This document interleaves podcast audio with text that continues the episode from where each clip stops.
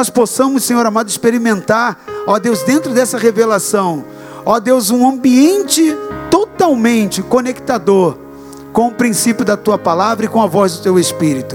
Nós clamamos pelas sete manifestações do teu Espírito Santo. Que essas manifestações juntas, Pai, operem em nós a edificação dos teus santos, a edificação do corpo de Cristo. Meu Deus, que seja um tempo favorável para sairmos daqui com uma boa semente nos nossos corações.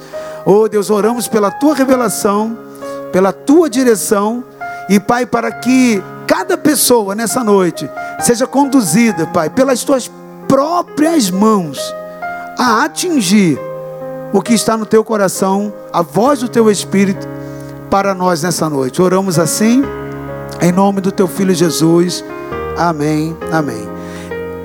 Eu quero falar nessa noite sobre algo muito importante e que tem alinhado e tem um alinhamento com o calendário de Deus para esse tempo.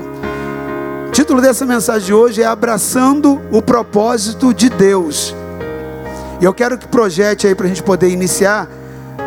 Mateus 24, de 37 a 39.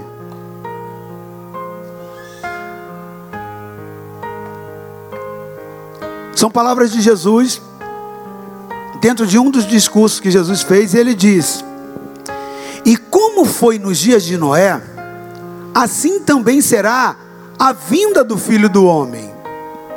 Porquanto, assim como nos dias anteriores ao dilúvio, comiam, bebiam, casavam-se, davam-se em casamento, até o dia em que Noé entrou na arca, e não o perceberam, até que veio o dilúvio, e os levou a todos. Assim também a vinda, assim será também a vinda do filho do homem.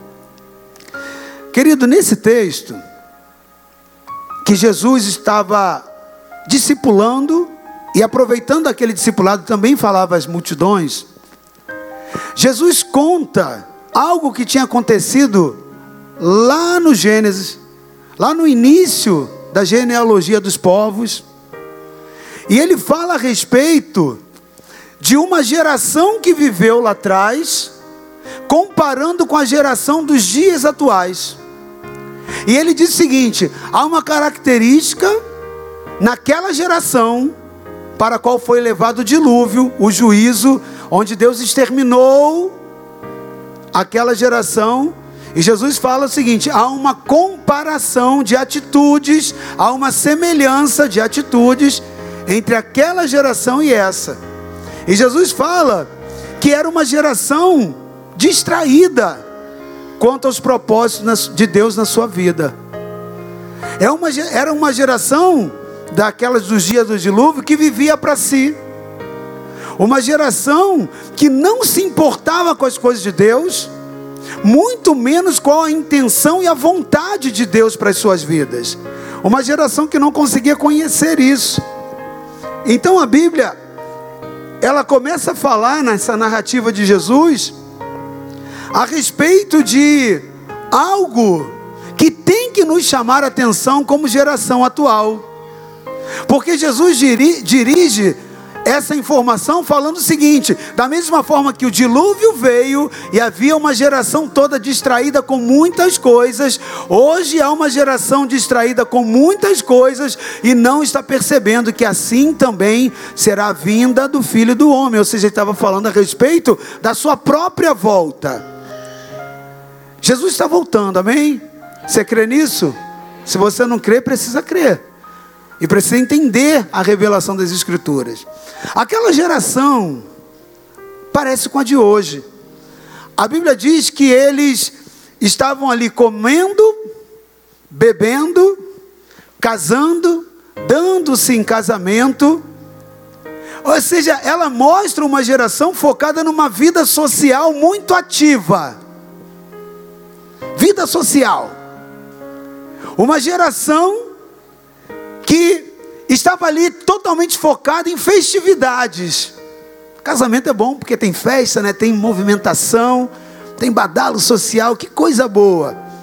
Uma geração que estava muito focada em prazeres, uma geração muito focada em confortos, uma geração muito focada e marcada pela satisfação pessoal. Comer, beber, tem coisa melhor? É muito bom, né? Uma geração consumista.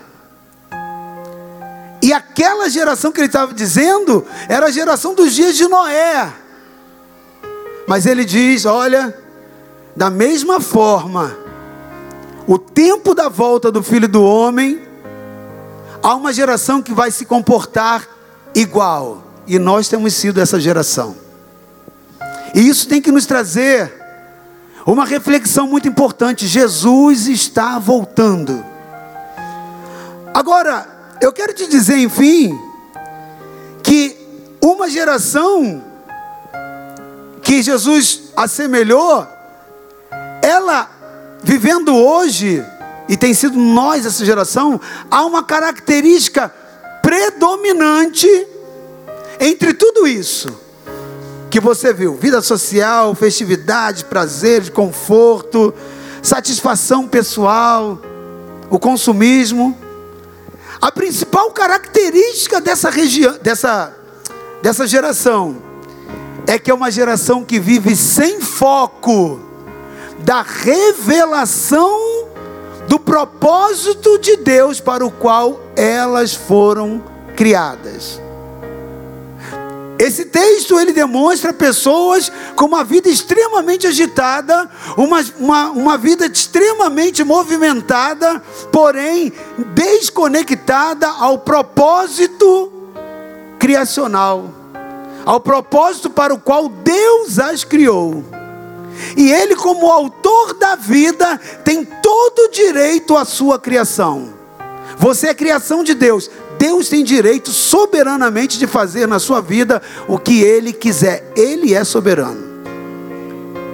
Porém, a relação dele conosco, embora o sangue de Jesus nos tenha comprado, e hoje nós somos redimidos, né, por Ele, nós que aceitamos essa redenção, nós fomos comprados por Jesus, pertencemos a Ele, mas Ele nos deu uma condição de livre arbítrio. É o direito de você escolher. E isso faz parte da bondade de Deus.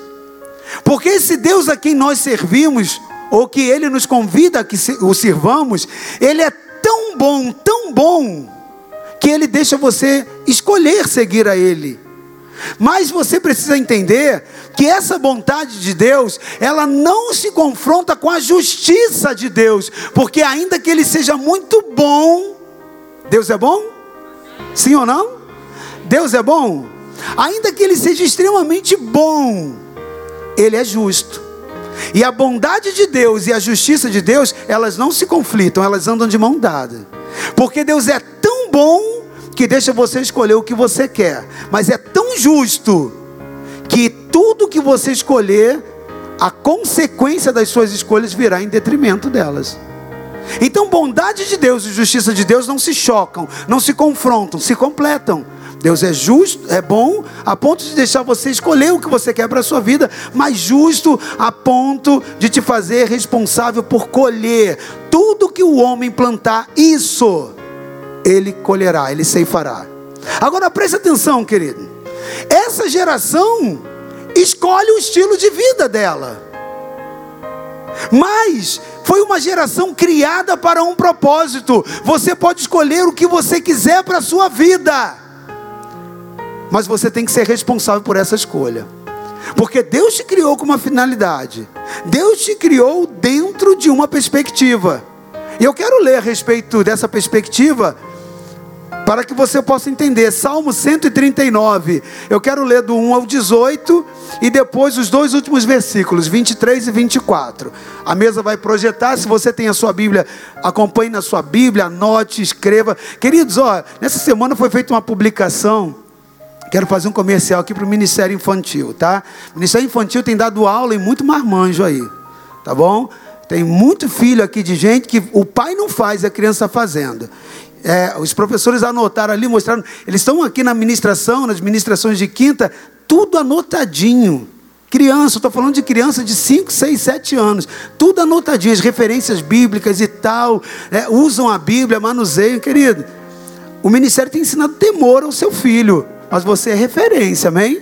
Ele quer ver isso na sua vida. Lidere pelo exemplo. Mas isso foi só um, um parênteses para te estimular ok? A fazer, a buscar, a trazer sua Bíblia, trazer bloco de anotação, caneta. Ouça o que Deus está te falando e escreve. Medita naquilo durante a semana, amém? Glória a Deus. Olha o que a Bíblia diz em relação a isso, querido. Salmo 139, de 1 a 18. Senhor, tu me sondas e me conheces. Tu conheces o meu assentar e o meu levantar. De longe entendes o meu pensamento cercas o meu andar e o meu deitar, e conhece todos os meus caminhos. Sem que haja uma palavra na minha língua, eis que, ó Senhor, tudo conheces. Tu me cercas em volta e puseste sobre mim a tua mão. Tal ciência para mim maravilhosíssima, tão alta que não a posso atingir. Para onde irei do teu espírito? Ou para onde fugirei da tua face? Se eu se subir ao céu, tu aí estás. Se fizer no céu a minha cama, eis que tu ali estás também.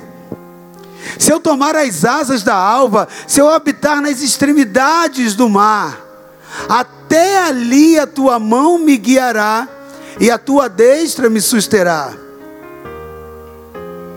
E se disser, de certo que as trevas me cobrirão, então a noite será luz à roda de mim. Nem ainda as trevas me escondem de ti, mas a noite resplandece como o dia.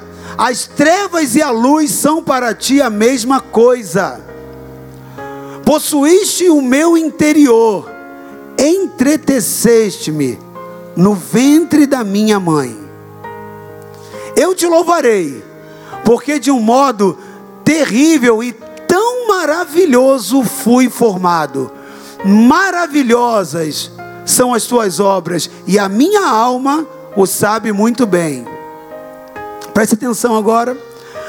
Os meus ossos não te foram encobertos quando no oculto fui formado e entretecido como nas profundezas da terra. Os teus olhos viram o meu corpo ainda informe. E no teu, você pode ler comigo? E no teu livro, todas essas coisas foram escritas, as quais iam sendo dia a dia formadas, quando nem ainda uma delas havia. E quão preciosos são para mim, ó Deus, os teus pensamentos, quão grande é a soma deles. Se eu os contasse, seriam em maior número do que a areia. Quando acordo, ainda estou contigo. Sonda-me, ó Deus, e conhece o meu coração.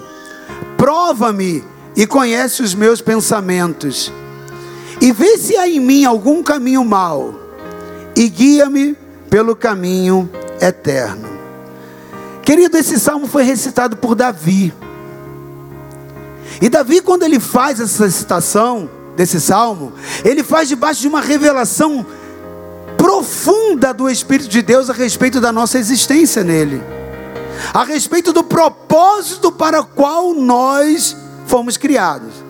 Hoje estou falando contigo a respeito de abraçar o propósito. Te mostrei que Jesus avisou que haveria uma geração semelhante àquela que foi destruída na época do dilúvio, mas agora ele diz: essa geração não vai ser destruída, mas a igreja será levada nesse tempo. Casavam-se, davam-se em casamento, eles consumiam, eles celebravam, mas eles não se voltavam para o propósito para o qual foi gerado.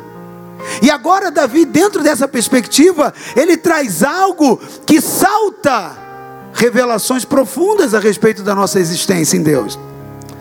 E você fica, ao ler esse salmo, consciente de que Deus não está alheio nem àquilo que nós somos e nem àquilo que nós escolhemos viver. Não, Deus não está alheio à sua, à sua história, Ele não está indiferente com o que está acontecendo contigo, não. Mas é um Deus que conhece todas as suas decisões, todos os seus caminhos. O versículo primeiro, a Bíblia, ele já começa falando isso: Senhor, tu me sondas e me conheces.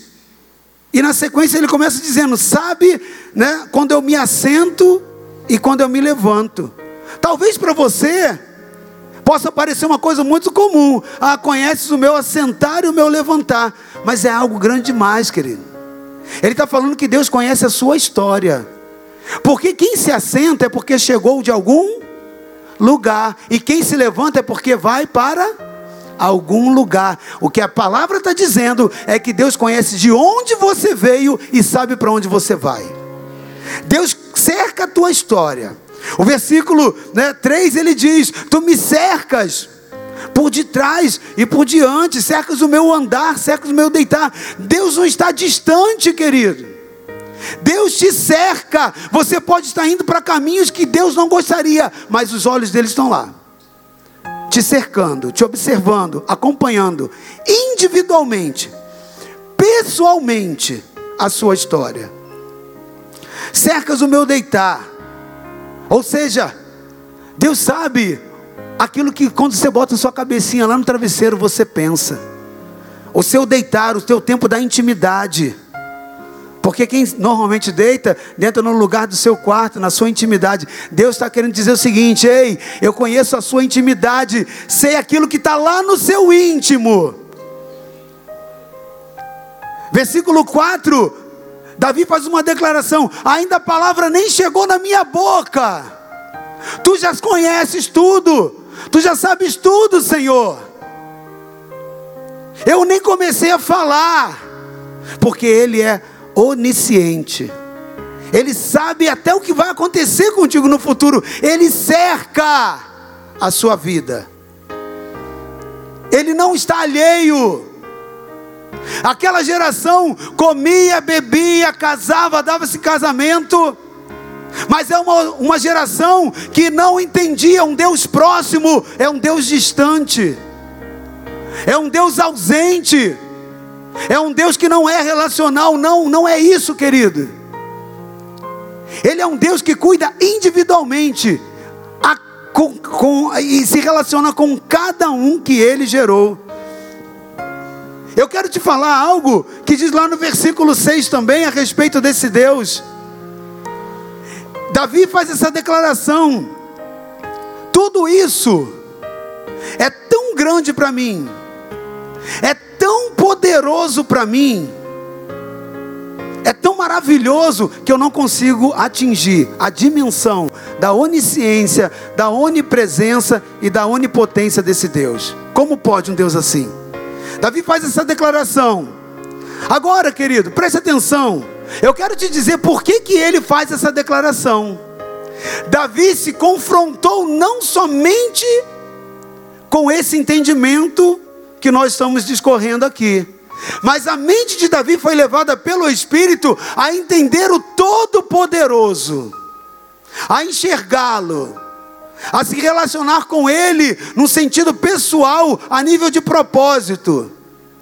Olha o que acontece, querido.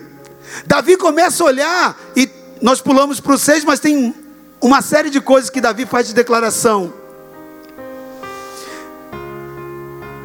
Deus é um Deus tremendo, todo-poderoso.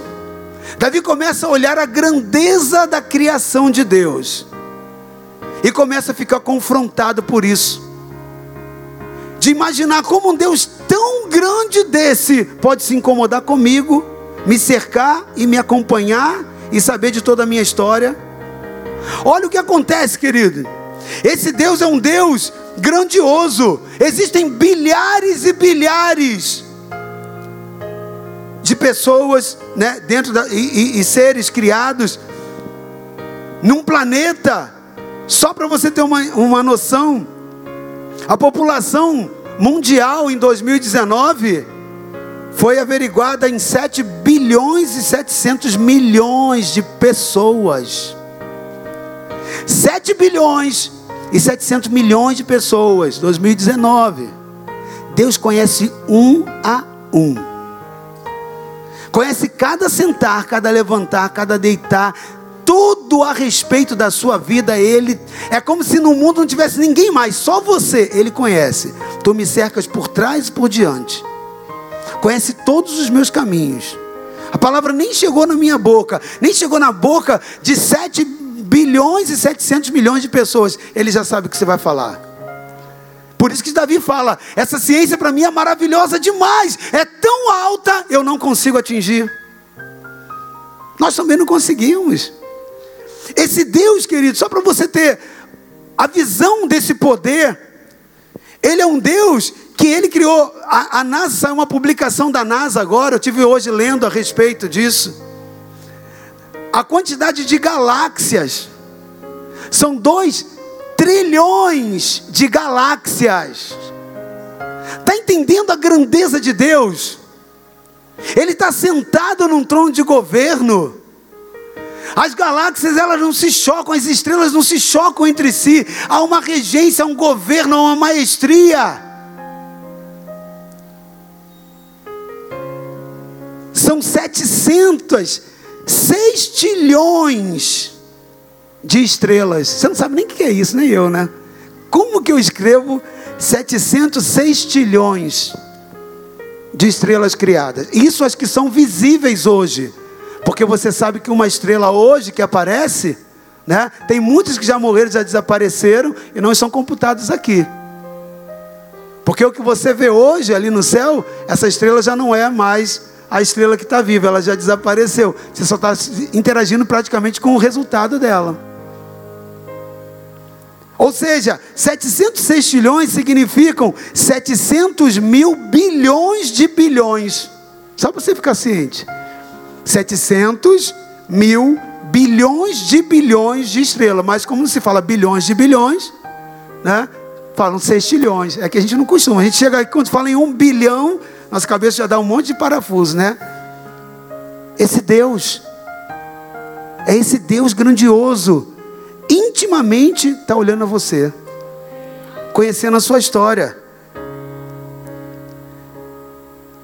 Querido, só para você ter uma noção, nós seres humanos somos uma espécie de vida no planeta Terra. Eu não estou falando sobre todos os planetas das galáxias, não. Eu estou falando do planeta Terra. Só na Terra nós somos uma espécie, nós, eu e você. Mas sabe quantas espécies tem na Terra? 8 milhões e 700 mil espécies encontradas. Ou seja, seres diferentes, sendo mais ou menos 7 milhões que ainda continuam desconhecidas porque não têm tecnologia e capacidade de se estudar estudadas de espécies só tem 1 milhão e 200 mil espécies. Dentre essas 8 milhões e 700 mil. Eu estou falando isso para você entender a grandiosidade de Deus. E por que que Davi fala isso? Essa ciência é grande demais. Mas Davi traz tudo isso para o cunho íntimo e pessoal. Os teus olhos me viram, a substância ainda sem forme, e no teu livro foram escritos todos os meus dias. Davi fala: como que pode Deus gerenciar a minha vida? Quem sou eu? Diante dessa grandeza inteira, para Deus olhar e se preocupar comigo e conhecer toda a minha história, de frente para trás e trás para frente, e ter uma expectativa na minha vida e ter me gerado com um propósito. Coloca o versículo 5 para mim, tem uma declaração, porque ele fala exatamente isso. Tu me cercas em volta e puseste sobre mim a tua mão. É coisa para Deus criar, mas a mão dele está intimamente ligada a mim. Isso é a você. Está conseguindo entender, querido? Deus toda essa todo esse universo, ele mantém uma relação íntima com você. Fala de uma relação intimamente pessoal. Versículo 7, Davi faz uma outra declaração. Isso choca tanto. Né? Se fosse lá na linguagem do mundo, ia dizer assim: pirou, Davi pirou o cabeção. Ficou doido. Endoidou, velho. Né? Foi mais ou menos isso. Aí ele agora diz, diante dessa grandeza com que aflige a ele, vê um Deus tão grande, ele diz: Para onde eu me ausentarei do teu espírito? Cara, isso é muito grande, é muito doido. Eu tenho que fugir da presença desse Deus. E ele diz: Mas para onde eu vou fugir? Para onde vou me ausentar do teu espírito? Para onde vou fugir da sua face?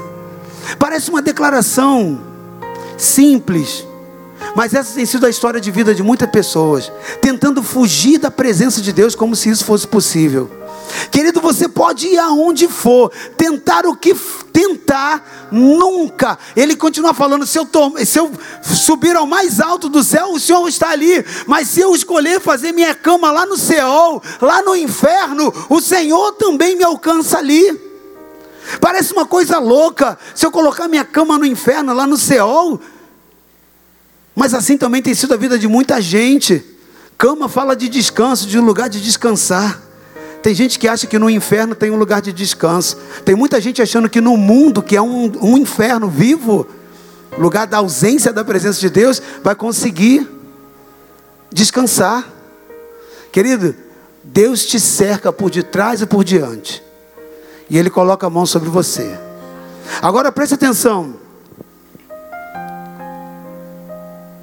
Lá no versículo 16, Davi fala de algo profundíssimo, onde dentro dessa palavra eu quero me ater com você durante alguns poucos minutos, mas suficiente para você ter uma revelação da perspectiva pessoal que Deus tem a seu respeito, da vida que Ele te deu, porque Ele, ele te deu uma vida e Ele tem um propósito, ainda que Ele esteja com toda essa criação que eu te disse, e com todo esse número de pessoas, né, 7 bilhões e 700 milhões de pessoas no mundo, aí você fala assim: ah, talvez eu vou sair ileso, que Deus não vai nem se, nem vai se importar comigo, Deus não vai nem me perceber.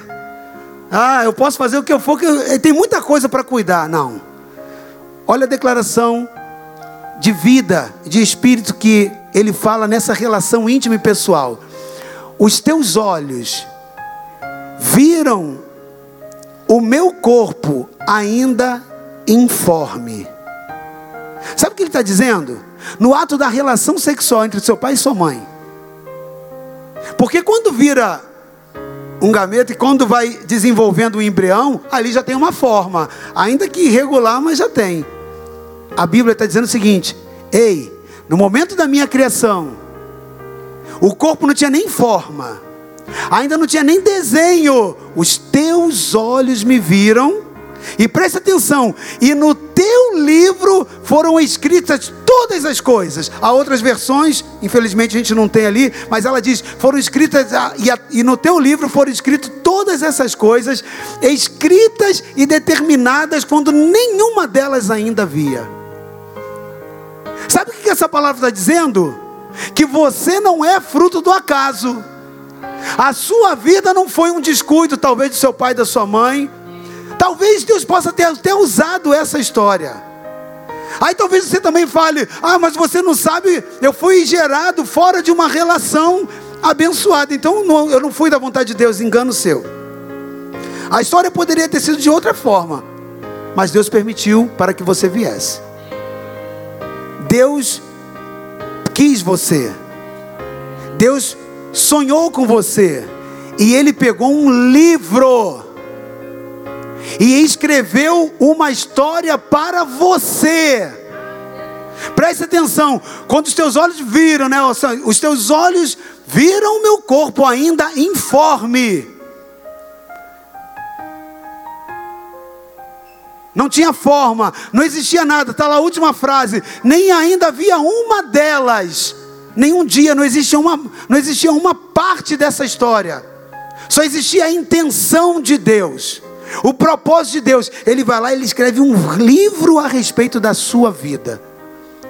livro é esse? O livro da intenção de Deus, o livro do propósito de Deus.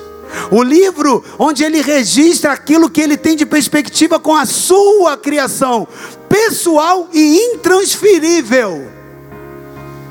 Tão pessoal quanto a sua digital. Só você tem desses 700 bilhões, desses é, 7 milhões, bilhões e 700 milhões de pessoas, ninguém tem uma digital igual a tua. Ela é exclusiva.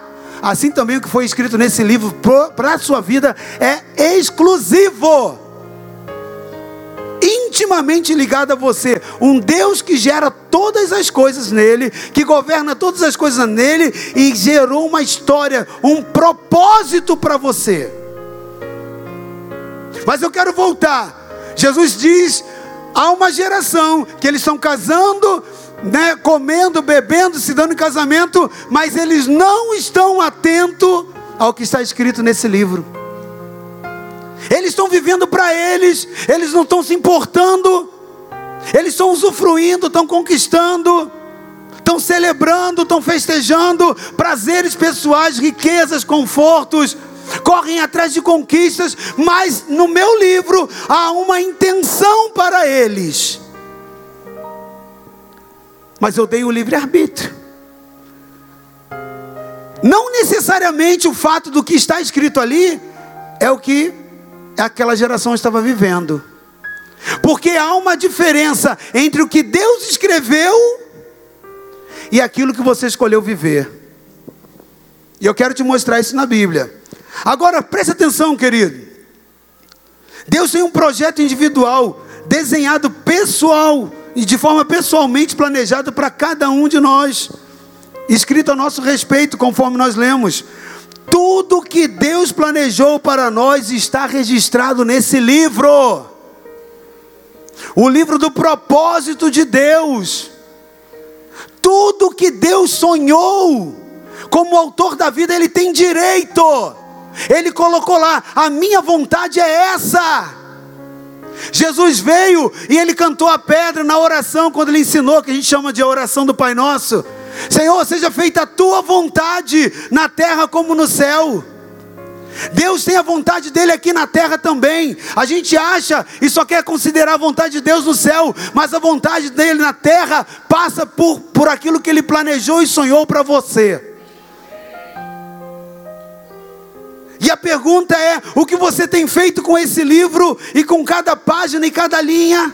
Você tem vivido? Você tem alcançado? Ou você faz parte dessa geração que casa, se dá em casamento, come, bebe, celebra, festeja, vive para si, mas não entende o propósito de Deus.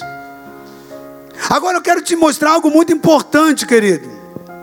Uma vez que nós lemos no início dessa palavra uma advertência sobre a volta de Jesus, a característica dessa geração que ele encontraria. Mas antes eu quero te falar, antes de mostrar, eu quero te fazer uma pergunta.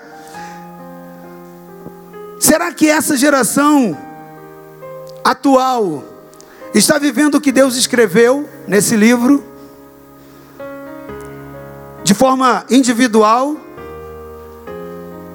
Eu quero pegar essa mesma palavra e dirigir a você, pessoalmente você que está aqui nessa noite, que veio aqui porque o Espírito Santo te trouxe para ouvir essa palavra de despertamento. Você você tem vivido o que está nesse livro a teu respeito? O que Deus sonhou, espera de você? Você conhece o que Deus escreveu nesse livro a teu respeito? A tua vida está encaixada em viver o que Ele planejou para você viver? Ou ainda, você tem se voltado a viver esses planos e esses propósitos? Eu quero ler para você Apocalipse 20, de 11 a 15.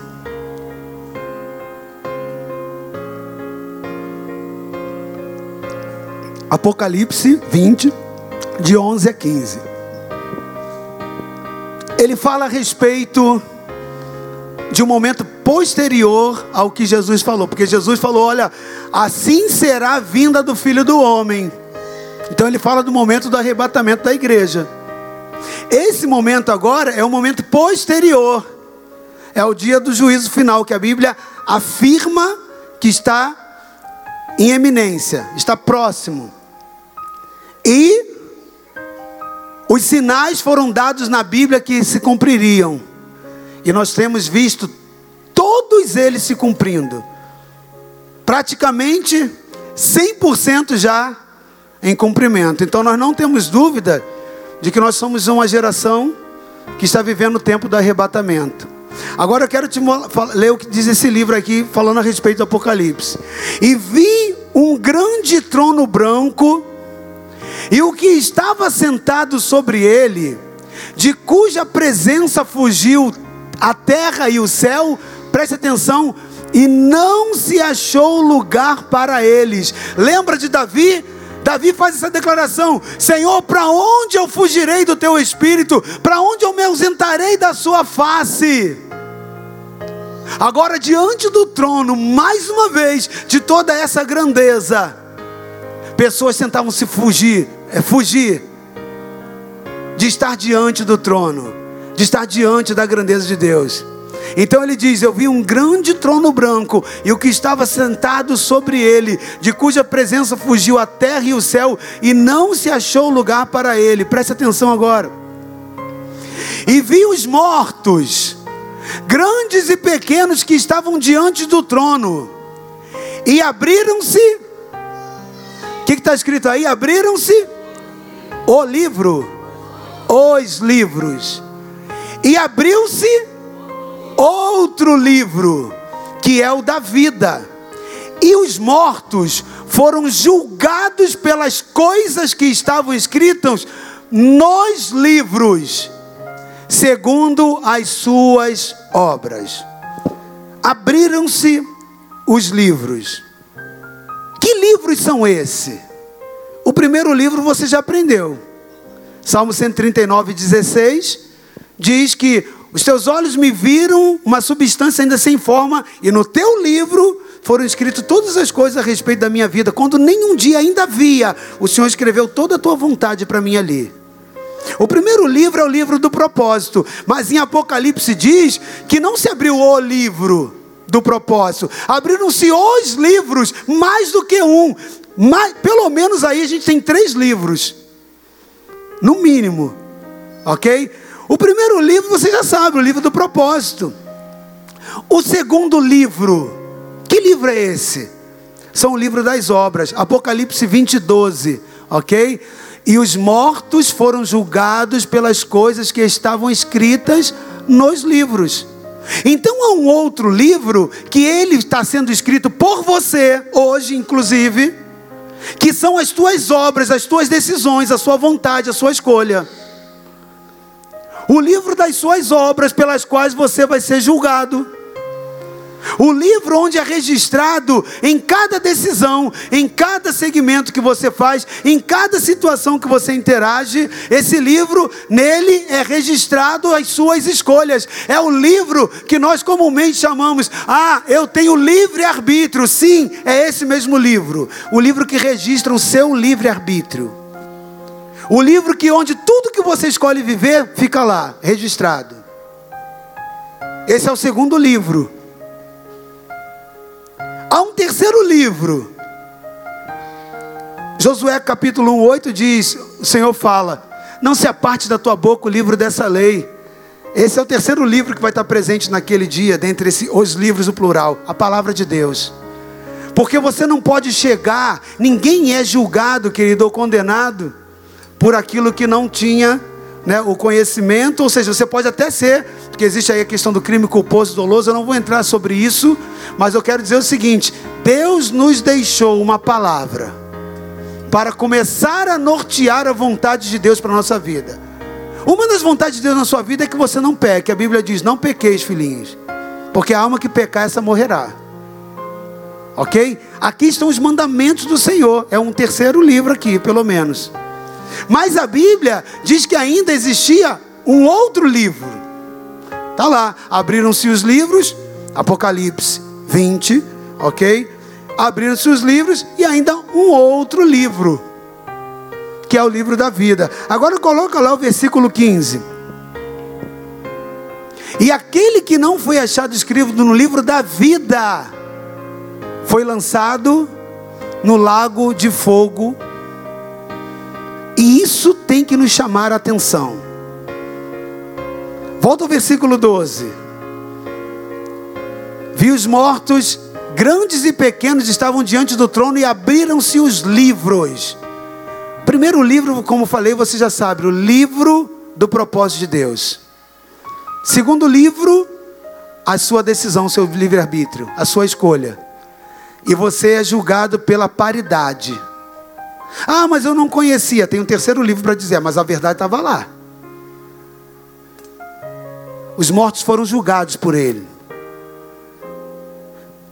Pessoas desconectadas ao propósito que Deus planejou para ela viver. Se no primeiro livro, que é o livro da vontade de Deus, do projeto dele para a sua vida, da intenção dele, se nesse livro o que está escrito lá tem conformidade, tem paridade com o segundo livro, que é o da sua escolha, das suas obras, legal. Passaporte para o seu nome estar passando pelo crivo do terceiro livro, nesse quarto que é o livro da vida. O problema todo que Jesus estava dizendo, ei, tem uma geração que não olha o que está escrito nesse livro, ela vive para si casam, dão esse casamento, né? Eles vão lá, compram, vendem, eles estão ali, né? Vivendo tudo que tem que viver, mas não se encaixam no propósito. Mas um dia vão comparecer diante do trono e vão prestar conta do que está escrito nesses livros. Querida, pergunta que tem que hoje ecoar no teu espírito: você está dentro do propósito de Deus para a sua vida? As suas escolhas te conectam ao propósito de Deus. O seu casamento está dentro do propósito, a sua vida de fidelidade está dentro do propósito, o seu ministério está dentro do propósito, a sua vida cotidiana está dentro do propósito. Tudo isso que vocês têm vivido tem estado dentro do propósito. Pastor, mas eu não conheço nem, apóstolo, não sei nem qual é a vontade.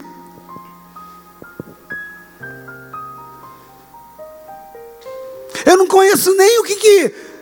Isso é novo para mim. Então hoje é um dia de você se alinhar a isso. O mínimo que você pode fazer hoje é falar: Espírito Santo, eu estou perdendo tempo aqui na terra. Salmo de. Eu não pedi isso ali para a mesa, não, para separar. Mas Salmo de número 90. Eu não quero, ó, pelo amor de Deus, tá? Eu não quero, eu quero apanhar se alguém tiver mais do que a idade do que diz ali, não, tá? Mas a Bíblia diz lá no Salmo 90 assim: a duração do versículo 12, se eu não me engano, a duração dos nossos dias são de 70 anos.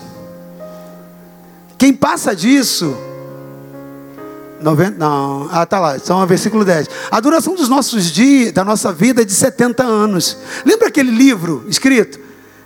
Em média, essa duração, essa inscrição é de 70 anos. E se alguns, pela sua robustez, se for assim, um coroa enxuto igual a mim, eles chegam a 80 anos. Isso não é uma regra geral. A gente sabe que tem gente que vai mais, gente menos. Diz em média a duração. O melhor deles é câncer e enfado, pois passa rapidamente nós voamos.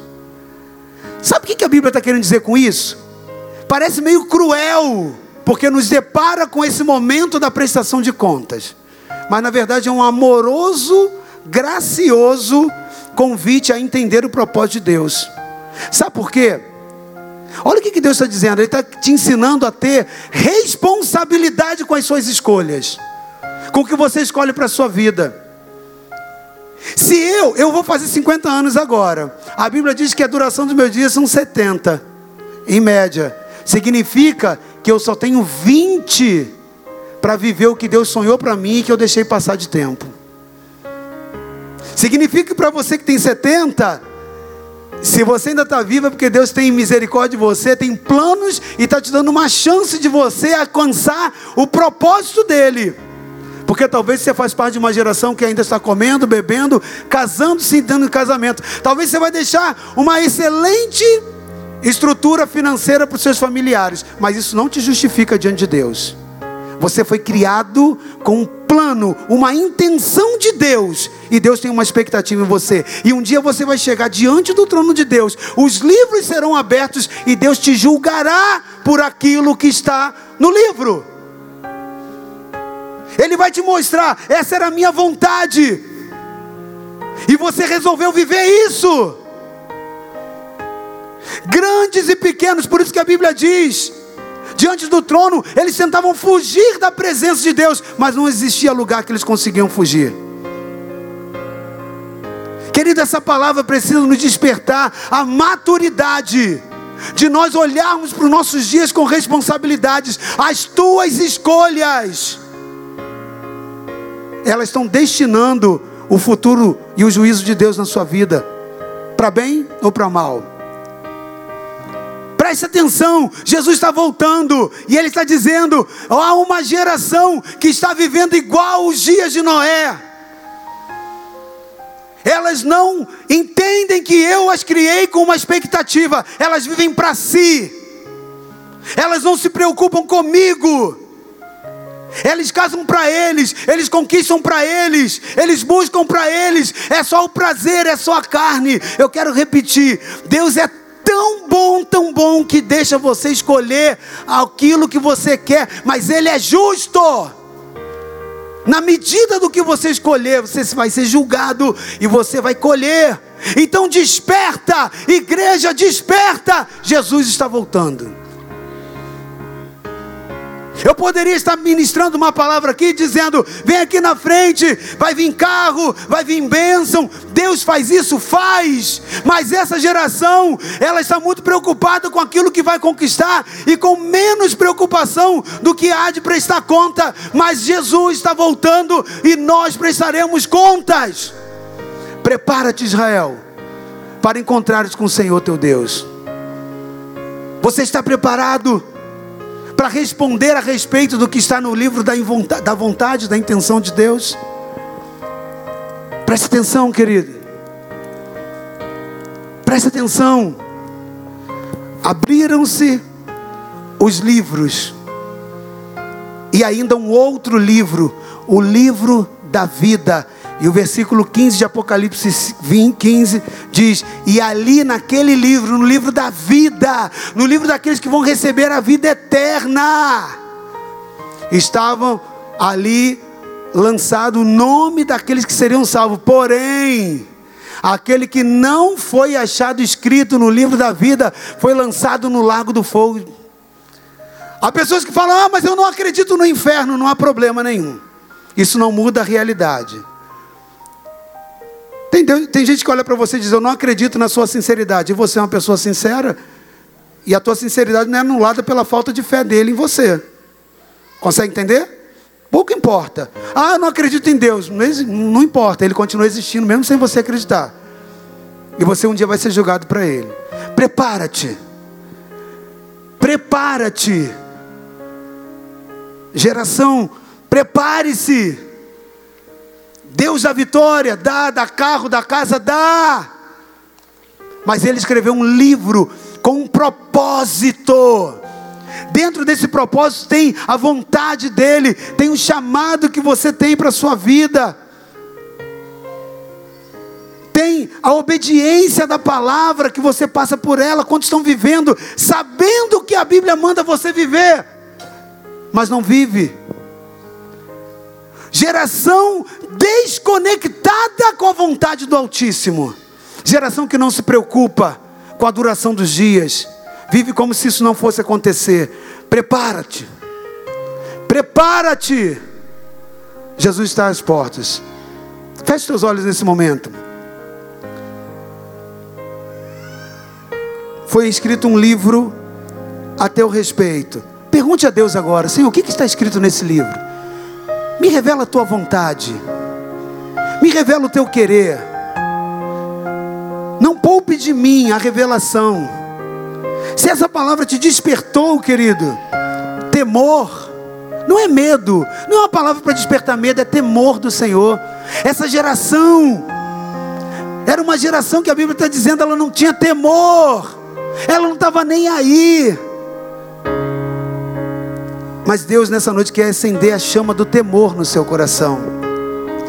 Fale com Ele então. Me ensina, Pai, a contar os meus dias. Davi um dia fez essa oração.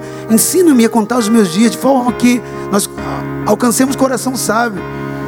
Me ensina, Pai, de forma que eu ache esse coração sábio em mim. Sonda-me, ó Deus. Salmo 139 também diz: Conhece o meu coração, prova-me os pensamentos, vê se há algum caminho mal, guia-me pela vereda eterna, pelos caminhos eternos. Ore para Ele, fala: Deus, me revele. Se você talvez já conheça essa revelação de Deus para a sua vida, e talvez você fale: Olha, eu até conheço, mas eu estou igual Davi, estou tentando fugir da face do Senhor. Talvez você esteja tentando fugir da face do Senhor, não está vivendo o que Deus te chamou para viver. Hoje Ele está te chamando, se volte para mim. Hoje é uma chance. Você não sabe se amanhã vai ter. Só Deus, na onisciência dele. Há um momento que Deus fala basta, claro, há o basta de Deus, está na Bíblia, apóstolo, está na Bíblia. Ele diz: A minha alma não contenderá para sempre com o homem. Há um momento do basta de Deus? Claro que há. Eclesiastes 12: Lembra-te do teu Criador nos dias da tua mocidade, antes que venham os maus dias e cheguem os anos no quais dirá: Eu não tenho neles prazer de viver. Esses anos chegam para todo mundo. Coloca a mão sobre o seu coração. Espírito de Deus, dentre as tuas sete manifestações escritas no livro de Isaías, há uma chama importante desse candelabro espiritual que tem faltado nessa geração e em muito de nós, que é o espírito de temor do Senhor. Acende essa chama que foi apagada, Pai. Coloca o temor ao Senhor. A tua palavra diz que o temor do Senhor é o princípio da sabedoria. Nós não queremos ser sábios aos nossos olhos, queremos ser sábios aos teus olhos, Pai. Acende essa chama. Revela-te, Senhor amado a Deus, por essa chama e nos mostra todos os teus propósitos. Ainda mais, nos leva ao caminho da obediência desse livro que é a tua palavra. E nos revela aquilo que não está nesse livro, mas está no, no oculto, para aqueles que buscam a tua face. Porque não existe um que busque a tua face que o Senhor não abra o livro do propósito e não revele qual é a sua vontade. Tua palavra diz que o Senhor não lança ninguém que vai ao Senhor fora. Mas nessa noite nós queremos alinhar os nossos corações ao teu coração. Por isso, espírito de temor, coloca temor em nós. E que antes de escolhermos, antes de comprarmos, vendermos, sairmos, ó Deus, onde nós vamos estar, onde vamos te servir e tantas outras coisas, possamos, Senhor amado a Deus, procurar conhecer a tua vontade. Um dia o teu filho Jesus nos ensinou isso em oração, a perguntar ao Pai, Pai nosso que estás no céu, dentre tantas coisas, Seja feita a tua vontade. Qual é a tua vontade para nós, Senhor? Nos ensina, Pai. Nos ensina. Nos ensina. Em nome de Jesus. Há uma canção do Ministério Diante do Trono que diz: A tua visão para minha vida é que eu quero ter. Os teus propósitos para mim vou viver. Querido, que seja essa a nossa vida. Viver os propósitos do eterno. Amém? Se esforce por isso. Fique de pé nesse momento. Fique de pé diante do Senhor. Amém? Eu não posso encerrar esse culto. Nosso horário já está batendo certinho. Eu não quero atrasar. Mas eu não quero deixar de orar por aqueles que, ao ouvir essa palavra, gostariam de tomar uma decisão de ajustar a sua vida, o ponteiro do seu relógio espiritual com o ponteiro de Deus. Porque tem alguns que estão atrasado, outros adiantados, outros fora, outros em calendários diferentes. Mas eu gostaria de orar por você. Amém? Eu não vou convidar você para vir aqui, mas eu te estimulo aí mesmo no seu lugar. Você colocar a sua mão sobre o seu coração e dar uma resposta para ele. Dizer para ele que você está regressando ao caminho dele, que você entendeu que hoje, ao vir aqui, é uma chance, é uma chance que ele está te dando. É uma chance.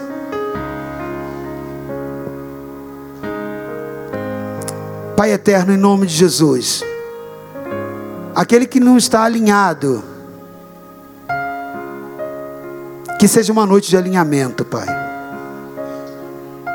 Aqueles que estão com as suas vestes espirituais rotas, rasgadas, sujas, limpa nessa noite. Tua palavra diz, Senhor amado a Deus, limpa esses e dá uma nova veste. A tua palavra diz que tu vens buscar uma igreja adornada, limpa, ataviada, santa, sem mácula, sem ruga, irrepreensível. Queremos ser contado entre esses, Pai. Por isso, a todo aquele que nesse momento está fazendo um alinhamento do seu coração para contigo, concede a graça, Pai, de terem a oportunidade de serem abraçados e acolhidos por Ti. Testifica a Tua vontade. Queremos viver o Teu propósito para as nossas vidas. O Teu propósito para nós é o que nós queremos viver. Limpa então o nosso coração desse mundo mal. Ensina-nos a viver para o Senhor. Queremos olhar para o Senhor nessa noite. Glorifica o teu nome em nós. No nome de Jesus. Amém. Se você nessa noite fez essa oração de alinhamento, procure, querido, qualquer um dos líderes dessa casa, porque talvez reescrever essa história seja difícil, um grande desafio para você. Mas nós queremos dizer para você que você não está sozinho. Aqui haverá pessoas para te ajudar nessa caminhada, amém? Mas saia daqui com essa chama do espírito de temor do Senhor e busque viver o propósito de Deus para a sua vida, amém? Queremos orar por você e te abençoar com a bênção apostólica. Vá em paz, medite nessas palavras ao longo dessa semana, amém? Glória a Deus. O pastor Roberto vai liberar a bênção apostólica. Graças e paz, queridos. Você pode estender suas mãos assim? Amém? Os apóstolos vão estar ali atrás para te cumprimentar, mas antes nós queremos te abençoar. Amém? Que o Senhor te abençoe e te guarde. Que o Senhor faça resplandecer o seu rosto sobre ti e tenha misericórdia de ti. Que o Senhor sobre ti levante o seu rosto e te dê a paz. Pai querido, abençoamos os teus filhos debaixo da bênção, da graça, da presença do teu Espírito. Profetizamos uma semana de vitória, uma semana abençoada, cheio das maravilhas do reino de Deus que está estabelecido em cada um de nós. Nós abençoamos os teus filhos e profetizamos grandes vitórias